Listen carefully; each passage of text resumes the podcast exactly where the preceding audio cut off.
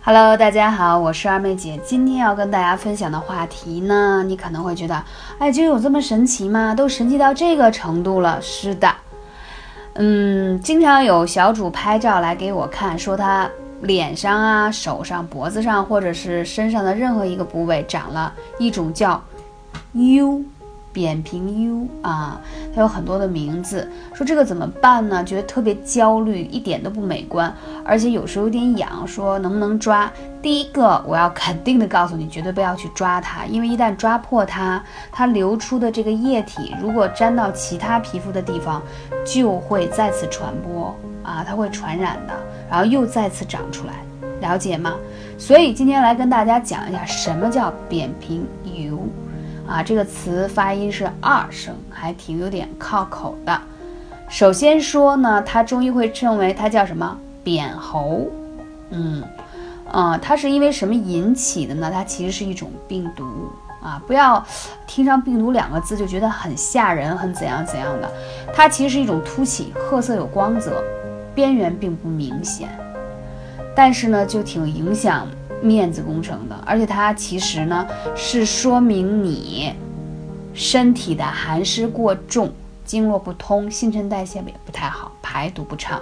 从另外一个角度来说，免疫力比较低下。你会发现年轻人少，大概是三十五岁以后，中年以上的人，他容易有扁平疣的就比较多了。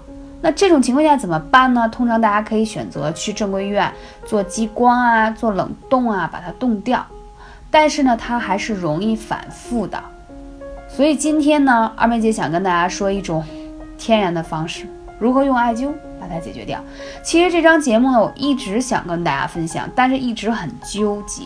纠结的原因是我怕我讲完之后，如果你自己操作不得当，反而没把这个扁平疣给弄下去，把自己再烫伤了。所以今天如果在操作过程中，我建议大家。可以来问一下我，我给你们到时候，呃，发个视频啊，或者是照片，告诉你到底如何去处理它啊。可以问二妹姐的微信号幺八三五零四二二九。讲到这里，必须要讲到一个人，叫包姑，他是艾灸治疗疣的第一人。他在广州的越秀区三元宫有一座包姑宝殿，为供奉伟大的女灸师包姑。包仙姑呢，她是东晋的女道士，精通医术，善于艾灸。她为什么很善于呢？因为她救过太多太多人，就是因为古代也会有人长这种类似于疣一类的物质嘛。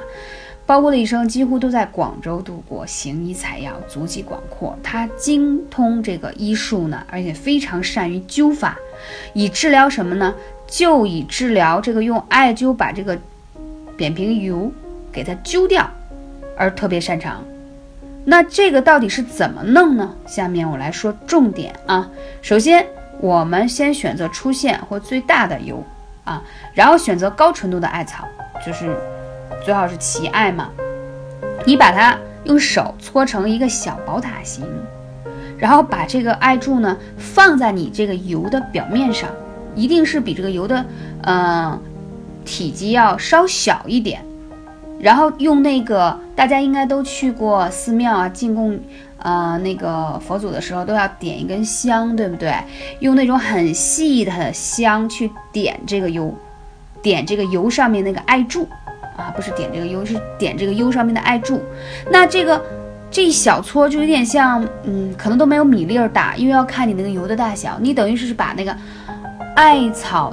搓成的一个小艾柱，像宝塔形，放在了你那个油上面，然后再让这个香去点这个艾草，听懂了吗？哎，所以这个操作其实很简单，但可能用语言来表述的时候呢，大家有点搞不清楚具体的操作方法，所以我就很怕烫伤你们。那个这在灸的时候呢，就需要看你这个面积大小，大一点的我们建议起码要灸五到七壮，小一点的话就大概一到三壮。你灸完以后，它自动就脱落了。就是那个油就会掉下来，为什么？艾草呢是纯阳之物，它对于消毒、杀菌，包括这种病毒类的是非常有效的。我不知道你们有以前看那些宫廷剧有没有看，古代也没有什么抗生素可言，所以当发现有一些什么疫情啊。瘟疫啊，什么类似类似流感，那时候还不叫这个名字，那宫里都在什么熏艾草，所以它确实在这方面非常有效果。嗯，到时候我会专门给大家录一个小小的视频啊，到时候你们就知道怎么操作了。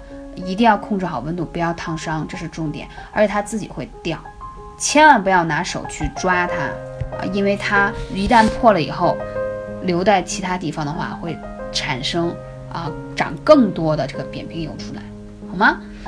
嗯，感谢你的聆听。这个是艾草呢，其实在这方面有很多小窍门。之后的节目，二妹姐还会跟大家分享更多的关于一些艾灸，原来有这么多。啊，小妙招的地方，可以在我们的日常生活中，啊，应用的非常的丰富啊。我们下期节目再见。